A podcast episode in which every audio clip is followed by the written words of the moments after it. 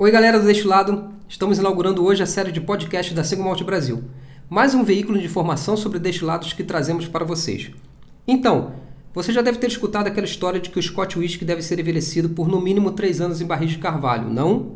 Pois bem, não é que o Scotch Whisky deva ser envelhecido por no mínimo 3 anos em barris. Ele tem que ser envelhecido por no mínimo 3 anos em barris de carvalho, por força legal. Aí você já pensa naquela história de que este envelhecimento mínimo em barris foi algo pensado, planejado e estudado. Estou errado? Que várias pessoas se reuniram na Escócia em um simpósio para discutir o tempo mínimo de maturação em barris. E que até pesquisas acadêmicas foram largamente conduzidas para concluir que o tempo mínimo de 3 anos de envelhecimento era, sim, o ideal para se produzir um Scotch com qualidade para comercialização dos ávidos amantes de uísque. Tudo isso passa pela sua cabeça, não é mesmo? Mas a história não é lá tão romântica assim. E se eu te disser que o tempo mínimo de envelhecimento em barris para o Scott não passa de um mero acaso histórico? Isso é muito interessante. No início do século XIX, ali por volta de 1820, surge o Temperance Movement nos Estados Unidos, que era um movimento social contra o consumo de bebidas alcoólicas. A crença popular era de que o consumo de álcool levava, por exemplo, à violência, destruição da família e preguiça para o trabalho.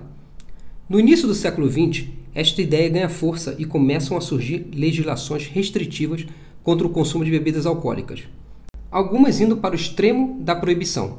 Assim foi com o banimento do absinto em 1905 no Brasil, um dos primeiros países do mundo a proibir e criminalizar o comércio de absinto.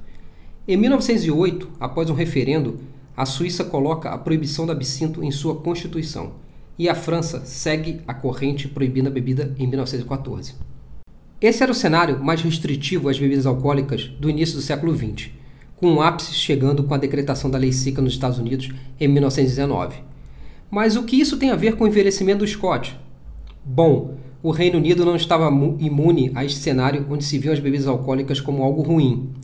Como a tradição mais liberal e mais permissiva às bebidas alcoólicas, era mais difícil o Reino Unido seguir na linha de proibir alguma coisa.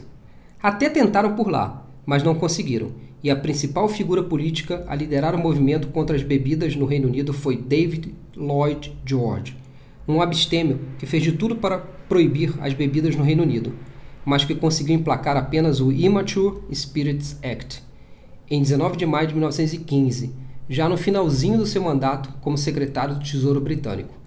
Entre as várias restrições, o Immature Spirits Act previa o armazenamento mínimo de dois anos em armazéns antes de se vender destilados no mercado.